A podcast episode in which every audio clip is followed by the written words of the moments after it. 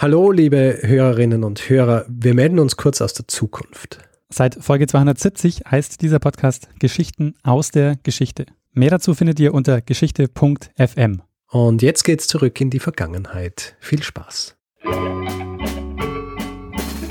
Lernen ein bisschen Geschichte.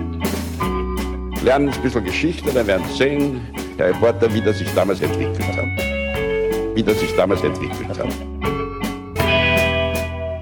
Hallo und herzlich willkommen bei Zeitsprung, Geschichten aus der Geschichte.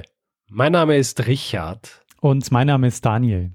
Ja, Daniel, wir sind angelangt bei Folge 170 in diesem einen Podcast, den wir gemeinsam machen mit dem Namen Zeitsprung. Und nur noch einmal kurz erklärt für alle, die das erste Mal hier sind, was ja vorkommen kann.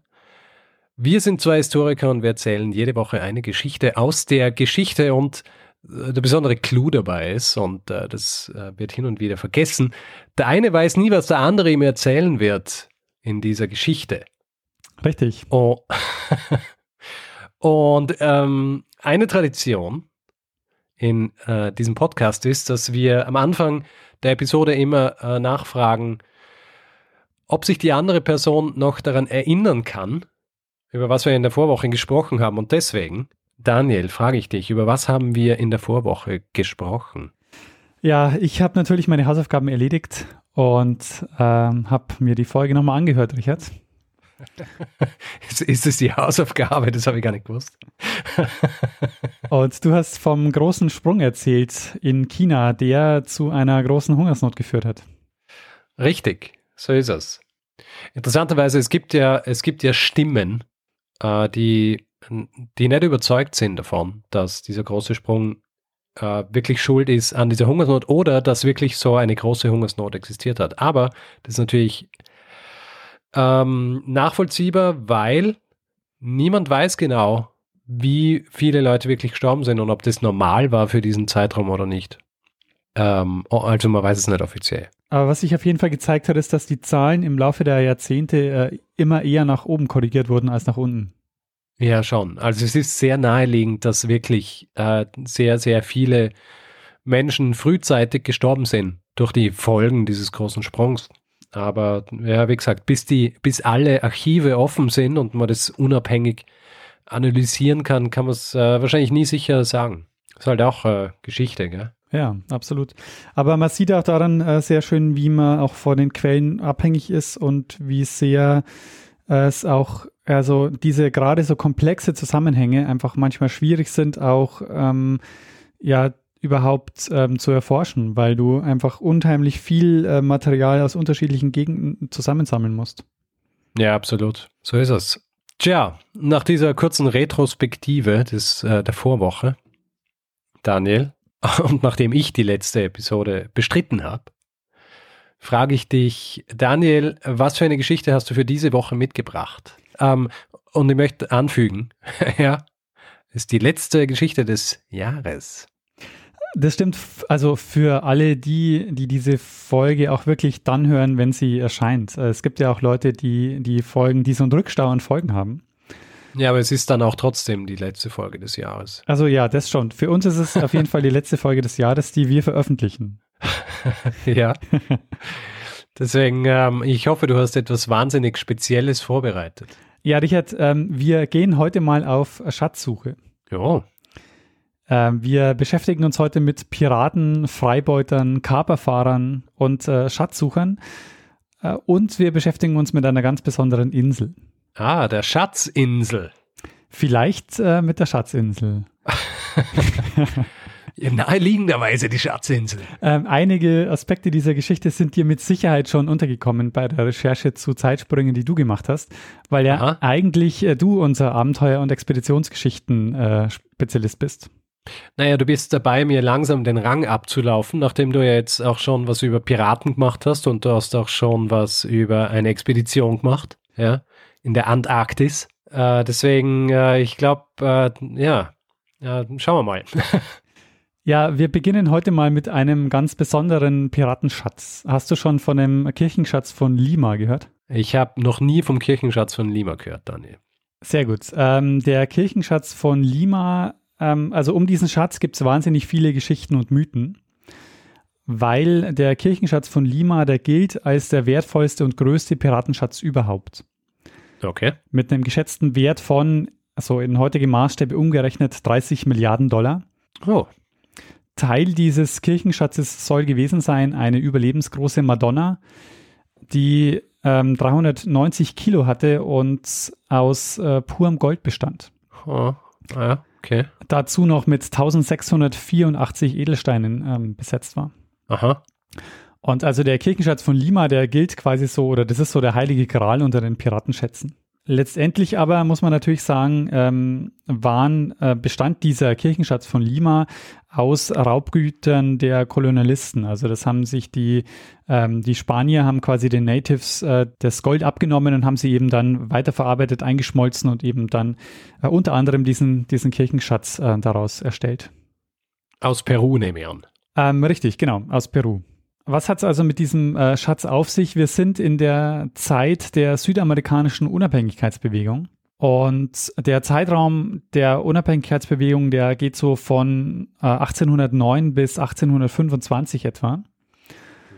Und die dominierende Kolonialmacht zu dem Zeitpunkt war ähm, in dieser Gegend Spanien. Richtig, Spanien. Diese Unabhängigkeitskriege enden im Grunde mit der Erlangung der Unabhängigkeit ähm, vieler südamerikanischen Staaten. Darunter sind Argentinien, Bolivien, Chile, Ecuador, Kolumbien, Paraguay, Peru, Uruguay und äh, Venezuela. Mhm. Und die Geschichte um den Kirchenschatz von Lima, die spielt sich ab äh, um das Jahr 1821. Und zwar ähm, ein Protagonist auf Seiten der Unabhängigkeitskämpfer war äh, der José de San Martin. Und ähm, der hat 1816 eine, die sogenannte Andenarmee äh, organisiert. Es war so eine Militäreinheit, die von der man ausgeht, dass sie bis zu 1006, äh, dass sie, dass die aus bis zu 6000 äh, Soldaten bestand. Und ähm, mit dieser Truppe ist er ähm, auf ja, spektakuläre Art und Weise über die Anden äh, und hat dann die Hauptstadt Chile besetzt, also Santiago, äh, die äh, hat dann in Chile die Hauptstadt, also Santiago de Chile besetzt. Und ähm, er hat dann dort auch eben die ähm, in, in der Schlacht gegen die Spanier hat, hat sich dann diese Andenarmee durchgesetzt und ähm, Chile wurde unabhängig und er hat dann dort eine nationale Regierung eingesetzt. Und das Amt des Präsidenten aber selbst abgelehnt und äh, ist dann quasi weitergezogen. Und im Jahr 1820 führt er dann die Operation zur Befreiung Perus an. Die nennt man heute auch die Expedition von ähm, San Martin.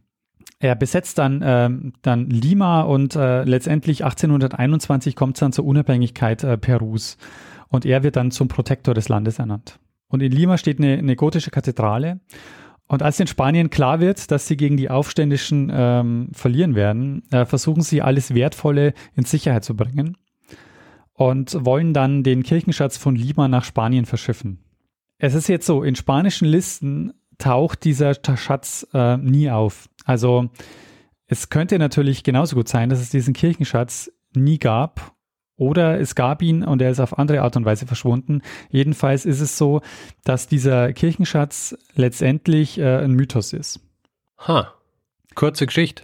Ähm, es könnte ihn aber natürlich auch geben. Und äh, wir ähm, ah. schauen jetzt mal diese Geschichte an, wie dieser Kirchenschatz ähm, dann letztendlich zum, zum, ja, zum, tatsächlich auch zum Schatz wurde, zum Piratenschatz wurde. Ähm, der Schotte William Thompson, der liegt in Callao, das war der, der, das war die Hafenstadt von Lima. Äh, der liegt da vor Anker mit seinem Schiff und ähm, er bekommt den Auftrag mit seinem Maat, dem James Forbes, den Kirchenschatz ähm, aus der Stadt zu bringen und äh, nach Panama zu verschiffen und dann sollte das eben weitergehen nach Spanien. Das Problem war allerdings, dass um diese Hafenstadt, also um Callao herum, war, gab es eine Seeblockade. Ähm, und zwar die Seeblockade wurde angeführt von einem sehr bekannten Kaperer, nämlich von Lord Thomas Cochrane. Der war ein englischer Kriegsheld, der hat also schon gegen Napoleon gekämpft und der hat sich aber inzwischen der südamerikanischen Unabhängigkeitsbewegung angeschlossen.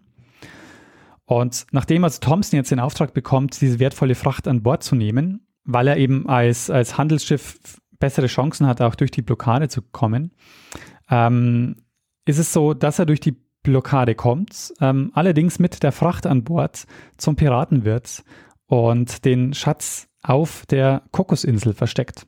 Auf der Kokosinsel. Auf der Kokosinsel. Und es folgen danach mehr als, also bis zum heutigen Tage, mehr als 500 Expeditionen. Generationen von Schatzsuchern machen sich auf den Weg nach Costa Rica zur Kokosinsel und versuchen diesen Schatz zu finden. Und wir schauen uns heute ein paar Geschichten um diesen Mythos der Kokosinsel an. Wenn diese Insel, die liegt so im, äh, die liegt im Pazifik, circa 500 Kilometer von Costa Rica. Die gehört auch heute zu Costa Rica. Und äh, diese Kokosinsel ist so das Paradebeispiel einer Schatzinsel. Du fragst dich vielleicht so, ja, wie ging es denn jetzt mit ähm, dem, diesen, oder wie ging es jetzt mit Thompson weiter? Also ähm, Thompson und Forbes, also das war sein Maat, die sind also auf die Cooksinsel geflüchtet, haben dort ähm, den, den Schatz versteckt, wurden aber dann von den Spaniern gestellt und mussten dann auf der Insel das Versteck zeigen. Und dabei gelang ihnen dann die Flucht auf der Insel und sie sind dann nach einigen Wochen oder vielleicht auch Monaten von einem Walfangschiff ähm, aufgenommen worden und dann nach Yerba Buena gebracht worden. Okay. Und äh, weißt du, weißt du, wo Yerba Buena ist? Ich habe keine Ahnung. Das ist der alte, noch mexikanische Name äh, von Kalifornien. Ha, okay. Das äh, spätere Kalifornien. Und da ähm, wurden die beiden dann äh, hingebracht. Aber man muss sagen, es gibt keinen seriösen Beleg dafür, dass dieser Schatz von Lima, ähm, der von ganz vielen Schatzsuchern beschrieben wurde ähm, und von dem es tausende Schatzkarten gibt, ob der überhaupt tatsächlich ähm, existiert hat. Und es gibt auch einige oder es gibt auch viele, die, die überhaupt auch diese, die Existenz von William Thompson überhaupt anzweifeln. Jetzt ist es aber so, dass äh, Thompson nicht der Erste war, der als Pirat oder Freibeuter auf die Insel, äh, auf die Kokosinsel kam. Äh, wir machen jetzt mal einen kleinen Zeitsprung und springen ein paar Jahrhunderte zurück. Und ähm, schauen uns jetzt mal ein paar Piraten und Freibeuter an, die auch schon ähm, auf der Kokosinsel waren. Und da kommt zunächst mal gleich ein alter Bekannter aus einem deiner Zeitsprünge, nämlich Sir Francis Drake. Ja. Ähm, bekannt aus dem Zeitsprung 59, The Lost Colony. Richtig. Und äh, der Sir Francis Drake, der war ja Freibeuter im Dienste der äh, britischen Krone.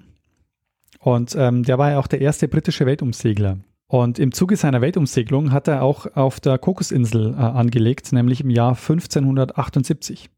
Und jetzt kommt ja eine Zeit, die, die häufig auch so als Piratenära bezeichnet wird, so als ähm, das äh, goldene Zeitalter der, ähm, der, der Piraterie. Ähm, weil in den folgenden Jahrhunderten alle europäischen Großmächte, die Kolonien hatten, Kaperfahrer beschäftigt haben. Ähm, und das führt dann eben zu diesem Piraterieboom. Diese Piraten waren also eigentlich ähm, also waren Kaperfahrer häufig sogar ja adlige, hohe Militärs, die Kaperbriefe bekommen haben und damit den Auftrag hatten, Schiffe eben unter anderer Flagge zu plündern. Und insbesondere die Briten und die Spanier, die haben das im Pazifik ähm, sehr stark betrieben. Ja. Äh, da war das Plündern ja so eine Art strategische Kriegsführung. Ah ja. Und gerade England und Spanien waren in diesen Jahrhunderten halt ja praktisch im Dauerkonflikt. Ja. Und du hast ja auch schon vom War of Jenkins Ear erzählt. Ja ein äh, Kolonialkrieg zwischen Großbritannien und Spanien, der zwischen 1739 und 1742 stattfand. Ja. Davor gab es auch schon den Englisch-Spanischen Krieg von 1727 bis 1729. Und ähm, der Krieg, der begann ähm, schon ein Jahr zuvor mit ersten Kriegshandlungen in der Karibik, also genau in dem Gebiet, ähm, um das es uns jetzt geht. Ja, also ähm, Viele bekannte Piraten und Freibeuter hatten ihr Hauptquartier auf der Kokosinsel oder haben zumindest teilweise die äh, Kokosinsel als Rückzugsort äh, genutzt. Und äh, vielleicht hast du schon von William Dampier oder Dampier, na, ich glaube, er war Brite, also er muss Damp Dampier heißen. Ähm, hast du von dem schon gehört? Nö. Der hat im Pazifik spanische ähm, Schiffe gekapert. Und er war der Erste, der dreimal um die Welt gesegelt ist. Oh. Und, dreimal gleich. Ähm, er war nicht nur Freibeuter, sondern er hat ganz viele Aufzeichnungen gemacht und äh, gilt daher heute auch als Naturforscher. Und er hat im Auftrag von James Cook äh, zum Beispiel Australien erkundet. Und von ihm stammt daher die erste Sammlung australischer Pflanzen und die, die ist heute noch in Herbarien zu finden. Und ähm, Interessant auch, er selber hat sich als ähm, Bukanier oder Buka, Bukanier, Bukanier, Bukanier verstanden. Buccaneer. Ja, auf, auf Englisch wäre es Buccaneer, aber auf Deutsch, Ja, gibt es im Deutschen. ja, es gibt das deutsche Wort auch. Also ich habe es, Buccaneer. äh, ja, genau, es gibt, äh, ich habe es im Duden Ah. gefunden. Okay. Ein Bucanier. Ja, ich glaube, es muss Bukanier heißen, oder? Ja. Wahrscheinlich, ja. Ähm, ein ja, Ausdruck äh, eigentlich aus dem Französischen, aber bezeichnet ab dem 17. oder ab dem Ende des 17. Jahrhunderts karibische Kaperfahrer, in, äh, die äh, in englischen Diensten waren. Aha. Und äh, weißt du, wie die französische Variante davon heißt? Also es gibt auch quasi das, die französischen Kaperfahrer in der Karibik, die hatten auch einen eigenen Namen. Ähm, keine Ahnung. Die, die französische Variante heißt dann, ähm, ja, also eigentlich würde man es aussprechen, glaube ich, auf Deutsch äh, Flibustier. Also im Englischen wäre es quasi der Filibuster. Okay. Ja. Filibuster. Also so wie die, ähm, wie diese Taktik im, äh, in, im, äh, in der Regierung in den USA oder in der Regierung in den, im Parlament. Genau das. Ähm, Ja. und, aber eigentlich quasi das Wort für, äh, für, für Freibeuter äh, in der Karibik. Und der Ausdruck ähm, Bukanier, ähm, der verallgemeinert sich dann auch später und also häufig wird er ja auch gebraucht, einfach synonym für Freibeuter oder überhaupt für Pirat.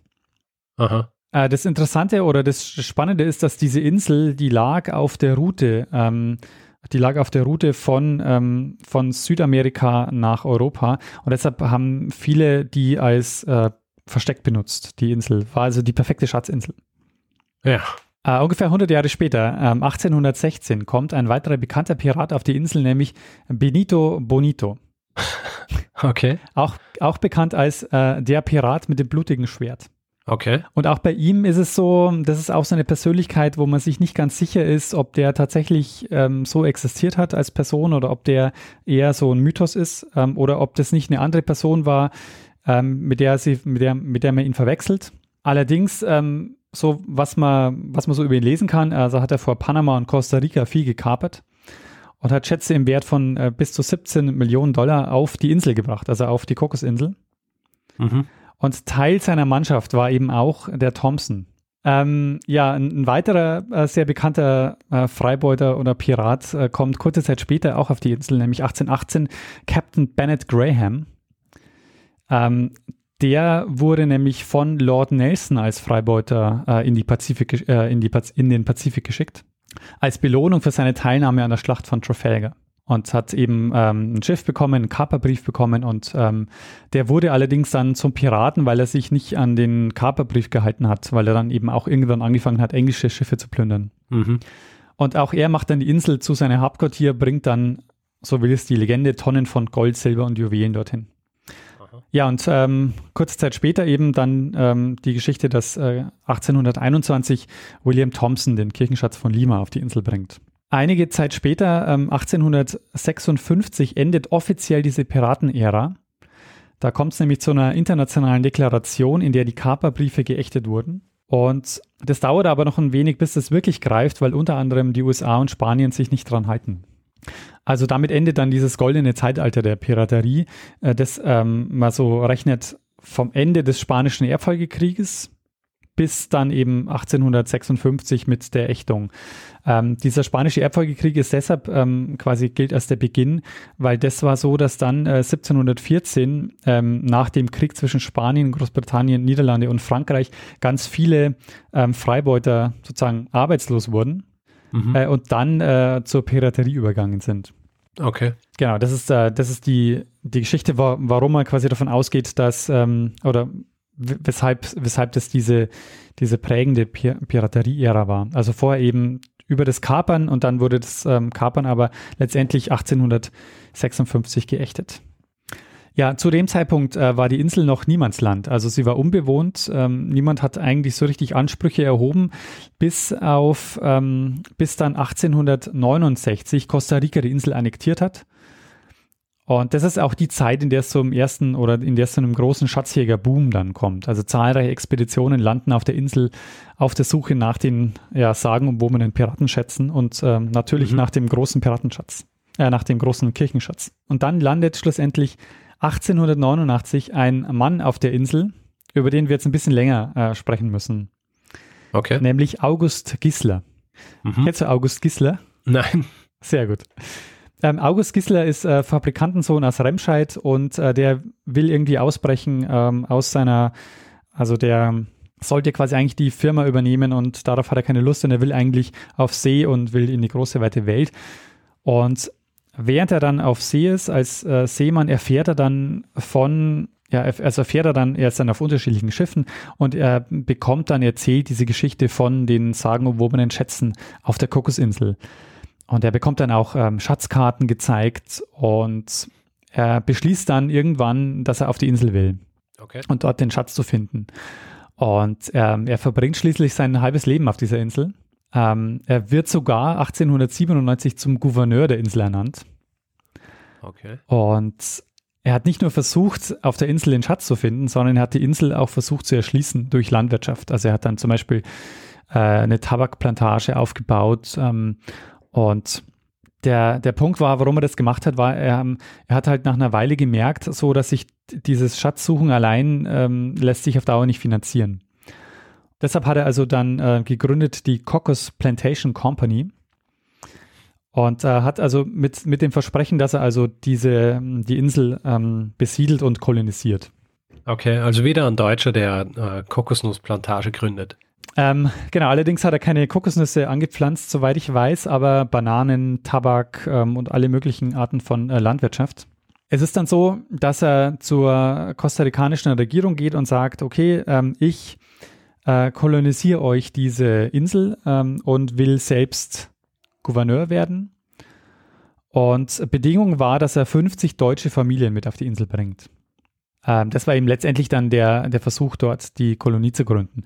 Und er hat es ähm, zunächst mal geschafft. Also er hat tatsächlich äh, diese Familien gefunden. Er ist dann äh, mit denen auf die Insel und hat denen aber halt natürlich so das Blaue vom Himmel versprochen. Er hat gesagt, so, ihr bekommt hier das ideale Land, ihr werdet reich. Ähm, und als sie auf dieser Insel waren, stellen die fest, eigentlich, ähm, eigentlich ist es. Stimmt nichts davon. Eigentlich ist es so super nicht auf dieser Insel. Ähm, ja. der, die, das, äh, die, den Boden oder diese Insel zu bewirtschaften war wahnsinnig mühsam. Äh, diese Insel hat ähm, durchschnittlich 350 Regentage im Jahr. Und ähm, der Boden auch ist nicht ideal für Landwirtschaft, weil ähm, das ist eigentlich quasi äh, so Lavaboden und äh, also im Grunde genommen ähm, hat, hat das auch nicht so richtig funktioniert. Ja. Und deshalb, ähm, also es kommt dann zu, zu einem Art Aufstand der Siedler. Am Ende des Tages ist es aber so, dass ähm, alle Siedler im Grunde genommen gehen relativ schnell und er mit seiner Frau alleine auf der Insel bleibt. Okay. Zumindest seine Frau ist bei ihm geblieben. Äh, zumindest die, ja. Und ähm, dass er Gouverneur wurde dieser Insel hat nicht nur damit zu tun, dass er die kolonisieren wollte. Das war für ihn im Grunde nur Mittel zum Zweck, ähm, um sich erstens zu finanzieren und zweitens, ähm, weil er das alleinige Schatzsuchrecht haben wollte. Okay. Weil ständig Leute auf dieser Insel aufgetaucht sind mit irgendwelchen Expeditionen, die äh, auf der Suche waren nach dem Schatz. Und äh, das wollte er natürlich verhindern. Naheliegend. Und du musst dir diese, ähm, diese Expeditionen, die da kommen, äh, wirklich groß vorstellen. Also da haben, äh, die haben wirklich teilweise Aktiengesellschaften gegründet. Äh, für diese Expeditionen sind da mit äh, großen Schiffen und vielen Mann aufgetaucht und haben die Insel umgegraben. Mhm. 1908 dann schließlich äh, verlässt Gisler, ohne einen Schatz gefunden zu haben, die Insel wieder Beziehungsweise es heißt, dass er 33 Goldmünzen gefunden hat. Also er hat eben äh, Jahrzehnte, also äh, fast 20 Jahre lang auf der Insel gelebt und hat die ähm, ordentlich umgegraben, hat auch ein eigenes Tunnelsystem angelegt, die teilweise heute noch begehbar sind. Aber er hat eben den mhm. äh, Schatz nie gefunden. Mhm. Allerdings, in einem seiner letzten Interviews 1935 sagt er zu einem Journalisten in diesem Interview, dass er eigentlich schon weiß, wo der Schatz liegt. Aber ja. Aber er wollte ihn einfach nicht ausgraben. Richtig. Naja, also ich habe yeah. äh, in einer anderen Geschichte, die, ähm, die also ich habe in einem anderen Buch eine, eine Geschichte gelesen, wo es so war, dass er 1908 mit seiner Frau nach New York kommt, uh, um dort neue ähm, Spender zu akquirieren oder eben neue Leute für die Expedition zu finden. Mhm. Und ähm, während dieses Aufenthalts äh, seine Frau stirbt und er dann sagt, er will nicht mehr zurück, weil ähm, den Schatz so alleine zu finden, das macht keinen Sinn. Ja. Und äh, in, Teil dieser Geschichte ist, dass er quasi deshalb nach New York ist, äh, um, äh, um Geldgeber zu finden, weil sie in einer Höhle, die aufgrund eines Erdbebens ähm, die, Hö den Höhleneingang verschüttet hat, äh, gefunden hat, dass da dahinter der Schatz liegen würde. Aber man weiß es nicht. Vielleicht noch eine überraschende Geschichte. Ähm, Theodore Roosevelt war zweimal auf der Insel. Mhm. Äh, in der Zeit, während er US-Präsident war, also 1938 und 1940. Und so die Schatzsuchfans, die sagen, dass er auf der Insel war, weil er dort auf Schatzexpedition war. Mhm. Es gibt aber auch Stimmen, die sagen, er war nur deshalb da, weil er ein begeisterter Hochseeangler war. Welche Geschichte glaubst du? Also ich fände es natürlich schöner, wenn er auf äh, der Kokosinsel auf Schatzsuche gewesen wäre als US-Präsident. Das hätte, äh, das hätte schon was. Naja, wieso nicht, gell? Ich meine, man muss auch an ein Leben nach der Präsidentschaft denken. Absolut. Und äh, wenn er die Ressourcen zur Verfügung hat, warum nicht äh, das äh, verbinden, gell? Ja. Ähm, und es wird dich wahrscheinlich nicht überraschen, Richard, weil es war ja auch deine erste Assoziation, ähm, dass Robert Louis Stevensons Klassiker Die Schatzinsel eigentlich Mhm. von der Kokosinsel erzählt. Ha, sehr gut. Oh, das ist jetzt die Verbindung zu San Francisco, weil ähm, Stevenson kam nämlich 1879 nach San Francisco. Und es war die Zeit, wo die Kokosinsel gerade ein großes Ding war. Und da gab es zahlreiche große Expeditionen. Die sind alle von San Francisco aus gestartet. Mhm. Unter anderem zum Beispiel wurde da gegründet die Cocos Island Treasure Company mit einem Kapital von 550.000 Dollar in damaligen Maßstäben. Also viel. Ja, genau.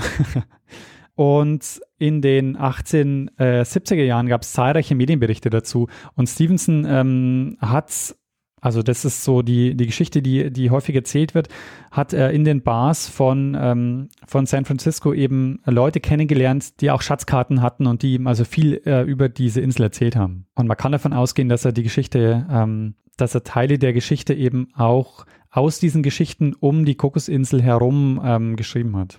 In einem Buch, äh, das ich zum Thema gelesen habe, da heißt es sehr schön am Ende, dass nur einem die, der Schatz und die Insel Glück, Ruhm und Reichtum gebracht hat. Und das war letztendlich Stevenson. Ja, wahrscheinlich. Also wer weiß, vielleicht, ähm, ich meine, es kann ja auch sein, dass Leute auf der Insel waren und einen Schatz gefunden haben und es einfach niemandem gesagt haben. Äh, die Geschichten gibt es natürlich auch. Also es äh, gibt einige, die gesagt haben, sie haben den Schatz tatsächlich gefunden. Aber auch das ist nicht bestätigt. Und es gibt noch einen zweiten Klassiker, der inspiriert wurde von der Kokosinsel. Äh, da glaube ich, kommst du aber so nicht drauf. Ähm, Michael Crichton, Ja. äh, der war auf der Insel, bevor er welches Buch geschrieben hat. Jurassic Park. Richtig. Ähm, Jurassic Park also, also soll ähm, zumindest auch, was den Film angeht, landschaftlich äh, an die Kokosinsel erinnern. Ah, sehr gut. Ja, da hat es ja, ähm, also Jurassic Park, gutes Buch, guter Film. Schlechte Fortsetzungen, Absolut, ja. aber ich habe sie trotzdem alle gesehen. Mehrmals. Auch die ganz neuen, die Jurassic World und so. Äh, die habe ich nur einmal gesehen. aber nicht, äh, naja, wahrscheinlich werde ich es nicht nochmal anschauen. Ja, verstehe. Aber ich bin auch ganz gro äh, sehr großer Jurassic Park-Fan. Also ich habe äh, die, Ja. bis auf die, die neuesten zwei, habe ich, äh, hab ich die schon noch alle gesehen. Ja, du fragst dich vielleicht, äh, wann ziehen wir endlich los äh, auf die Insel, um den Schatz zu finden? Ja, nächstes Jahr dann wahrscheinlich für den, fürs Hörerinnen-Treffen. Ja, allerdings äh, müssen wir das leider absagen, weil äh, Schatzsuchen ist mittlerweile auf der Kokosinsel verboten. Ach, warum? Die Insel ist seit 1978 Nationalpark und seit 1997 UNESCO Weltnaturerbe. Ne, UNESCO. ha. Ja, und ähm, Costa Rica sagt, das Ziel ist, die Natur zu schützen und zu erhalten. Und äh, dieser Schatzsuchtourismus, der quasi im Grunde dazu führt, dass sie die Insel umgraben, äh, den wollen sie Aha. deshalb eben eindämmen.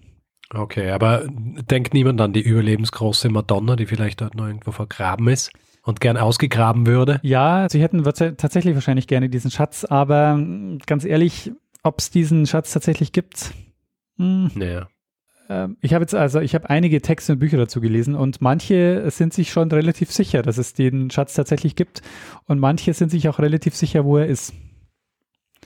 Ah, Aber, aber können natürlich nicht ausgraben. genau. Ja, convenient. Eine Geschichte, die vielleicht auch dazu beiträgt, ist, dass Äh, die Kokosinsel liegt auf einer, ähm, liegt an einer Stelle, wo sich zwei Erdplatten übereinander schieben, nämlich Okay. die Kokosplatte und die karibische Platte. Und die bewegen sich dort äh, sieben Zentimeter im Jahr.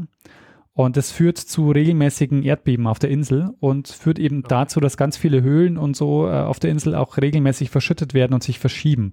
Und da könnte es natürlich schon sein, dass da mal was versteckt wurde, was halt mittlerweile einfach ähm, nicht mehr gefunden werden kann in der Form. Naja. Ja, und äh, Richard, das war meine, meine Geschichte der, der, der Piraterie und der äh, Geschichte um die Kokosinsel. Sehr gut. Die Kokosinsel, das Vorbild ähm, der Schatzinsel, weil sie ja eigentlich eine Schatzinsel war. Aber du hast gesagt, nicht nur der Schatz äh, von der Kirchenschatz von Lima wurde dort angeblich vergraben, sondern auch andere Schätze, oder? Genau, also diese ganzen Piraten, die ich vorhin aufgezählt habe, die haben alle Ja. angeblich ihr, ähm, ihre, ihre Reichtümer dort ähm, vergraben. Gut, aber von denen ist auch nie irgendwas gefunden worden. Genau, ja. Das, äh, das war wahrscheinlich so ein Running Gag unter Piraten, oder? Ja, wahrscheinlich, genau. so, wo hast du es vergraben? Ja, auf der Kokosinsel natürlich. Ja. Absolut. Ähm, das ist auch genau äh, auch, ein, auch ein Punkt, also dass quasi dieser Mythos allein schon dazu führt, dass alle denken, dass da ganz viel äh, Schätze herumliegen müssen. Ja. Und in Wirklichkeit einfach auf äh, äh, einer Insel ein paar Kilometer weiter vergraben. Auf den Galapagos-Inseln zum Beispiel, die auch nicht so weit entfernt sind. Stimmt, da kommt man noch, noch schlechter hin, gell? um genau, ja. äh, Schätze auszugraben. Auch schwierig. Naja, und Gisler hat ja immerhin äh, so um die 30 Münzen tatsächlich auch an einem Strand gefunden. Naja, 30, 30 Goldmünzen. Hm. Ja, pff, das ist wahrscheinlich äh, das durchschnittliche Wechselgeld gewesen, das einem aus der Tasche gefallen ist. Das kann, könnte sein. ja. Sehr spannend. Äh, ich meine, ähm, interessant ist ja auch, in, ich glaube, so in der Geschichte der Piraterie, ich glaube, Schätze an sich werden ja so als, äh, als Ding ziemlich überbewertet eigentlich, oder? Also ich meine, dieser Kirchenschatz von Lima, da ist nachvollziehbar, warum dieser Schatz so existiert, ja, weil das äh, gerettet werden hätte sollen und so weiter. Aber generell äh, war es ja so, wenn du ein Pirat warst, und du hast, ähm, du hast Geld irgendwie eingesammelt über deine, äh, über das Kapern von einem Schiff oder solche Geschichten, dann hast du dir selten das wirklich alles so zusammengesammelt, bis ein riesiger Schatz draus worden ist, den du dann irgendwo vergraben musst, sondern meistens ist das Ganze ja dann äh, ausgeben worden, oder? Ja, aber das Problem war, äh, das, äh, das habe ich mich natürlich auch gefragt. Das Problem war, wenn du ähm, sowas hattest, äh, so einen Schatz, ähm, so eine Truhe mit, keine Ahnung, irgendwelchen goldenen Bechern, dann äh, konntest du Ja. die halt äh, schwer verkaufen, einfach so. Du kannst in den nächsten, äh, mit dem Kirchenschatz von Lima kannst du nicht in den nächsten Hafen fahren und sagen, hier Leute, ich verkaufe euch jetzt mal ähm, die goldene Madonna. Naja, aber du kannst äh, zum Beispiel ein bisschen äh, Gold von der äh, Madonna runterschaben und kannst es irgendwie dann zu deinem örtlichen äh, Goldeinschmelzer bringen und kannst es verkaufen. Das stimmt, ja. Gute Frage. Warum haben sie das nicht gemacht? Na, ich glaube, sie haben es wahrscheinlich gemacht, äh, zu großen Teilen und viele dieser, dieser Piratenschätze sind halt deswegen ein Mythos, weil sie so nie existiert haben, weil sie einfach äh, wahrscheinlich versoffen worden sind. Ja, das ist auch eine Theorie. Ist halt, ist halt als äh, Mythos natürlich, ähm, ähm, funktioniert halt gut. Absolut, ja. Ja. Dann kannst du Bücher drüber schreiben, zum Beispiel über eine Schatzinsel. Genau, Ja. zum Beispiel. Sehr spannend. Ähm, ist das der zweite Teil deiner Piraterie-Reihe? Ja, ähm, anscheinend schon. Also das war jetzt so nicht geplant, aber ich denke mal, das kann man, kann man so stehen lassen. hm. Ich habe mir nämlich äh, irgendwann äh, vor kurzem, als ich meine möglichen Themen angeschaut habe, also die machen wir ja äh, Piratenthema, da habe ich gedacht, na, du hast gerade vor kurzem ein Piratenthema gemacht. Jetzt mache ich nicht wieder eins. Äh, und jetzt äh, machst du wieder eines. Jetzt, jetzt muss ich wieder ein halbes Jahr warten. Ja, wobei ich eigentlich ja kein, kein Piratenthema machen wollte. Ich wollte ja eigentlich ein, ähm, ein Thema machen über, über die Schatzinsel, über die Kokosinsel. Okay, die voller Piratenschätze ist. Ja, aber also für diese Folge äh, muss ich auch dazu sagen, gibt es wieder einen Themenpaten, Ah, nämlich den André. Und Okay. der André, der hat sich bei mir gemeldet und hat gesagt, so schau dir doch mal die Geschichte um den August Gisler an. Die ist äh, sehr spannend und spektakulär. Mhm. Und das habe ich gemacht und daraus hat sich dann diese Geschichte ähm, ja gesponnen. so, so entwickeln sich unsere, unsere Zeitsprunggeschichten. Gell? Genau. mit den Hinweisen und dann liest man das und denkt sich, hm, das ist eigentlich auch ganz gut und ähm, naja, spannend. Genau, also vielen, vielen Dank ähm, für den Hinweis und ja, deshalb, äh, deshalb eben auch war für mich nicht der Plan, eine Piratengeschichte zu machen, sondern ich wollte ja eigentlich um den Gisler eine Schatzsuchgeschichte machen. Tja. Dann hat sich der Rest so ergeben.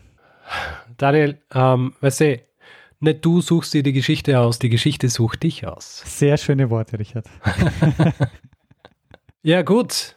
Ähm, vielen Dank für diese großartige, äh, großartige Geschichte, Daniel. Ähm, dann würde ich sagen, sind wir äh, bereit, äh, den Sack zuzumachen, oder? Dann machen wir das. Machen wir den Sack zu und machen wir einen Feedback-Hinweis-Blog. Wenn jemand Feedback geben will zu dieser Episode oder anderen, kann er oder sie das zum Beispiel äh, per E-Mail machen, feedback.zeitsprung.fm oder auf unserer Website zeitsprung.fm. Wer uns auf Twitter ähm, Feedback geben will, kann das auch machen. Da sind wir unter twitter.com slash zeitsprung.fm. Persönlich sind wir auch dort. Ich jetzt Stormgrass, Daniel at Mestner und noch sind wir auch auf Facebook, facebook.com slash zeitsprung.fm oder .fm. Es ist egal. Man kann den Punkt hingeben oder auch nicht. Zeitsprung, äh, Facebook findet die Seite auf jeden Fall. Und äh, wer uns auch äh, auf Spotify hören will, kann es auch machen. Das sind wir jetzt nämlich auch. Und wer uns reviewen will, kann es auch machen, zum Beispiel auf iTunes oder auf panoptikum.io. Ja, und äh, dann gibt es noch die Möglichkeit, uns finanziell zu unterstützen. Wir würden uns freuen, wenn ihr uns ein bisschen was in den Hut werft und uns dabei unterstützt, hier jede Woche eine Folge zu erzählen. Und wir haben auf der Webseite alle Hinweise zusammengefasst, die ihr braucht, um uns ein bisschen was in den Hut zu werfen.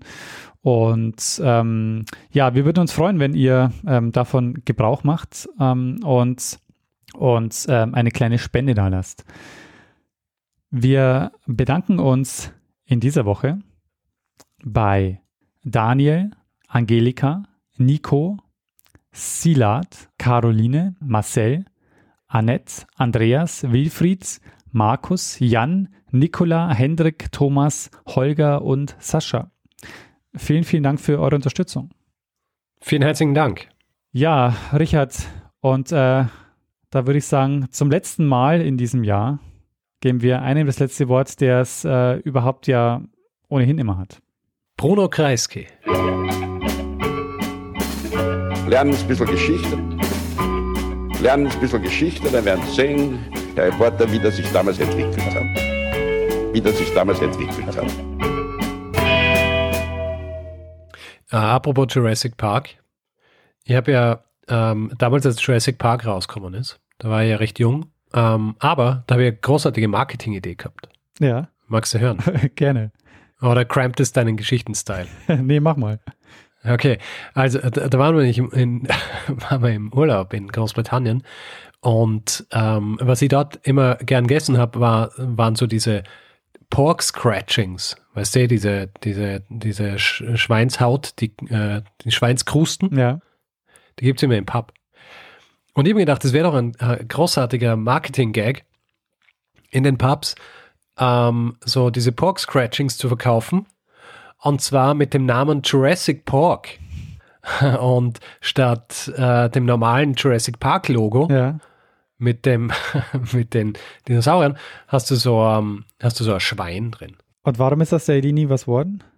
Ja, weil ich was ich war elf Jahre alt. Zu wem hätte ich gehen sollen und sagen, hey, ich habe eine großartige Marketingidee für den Film, der schon lange angelaufen ist. Ja. Verstehe. Hm. Für die Fortsetzungen vielleicht dann, aber naja, bin da immer recht stolz drauf.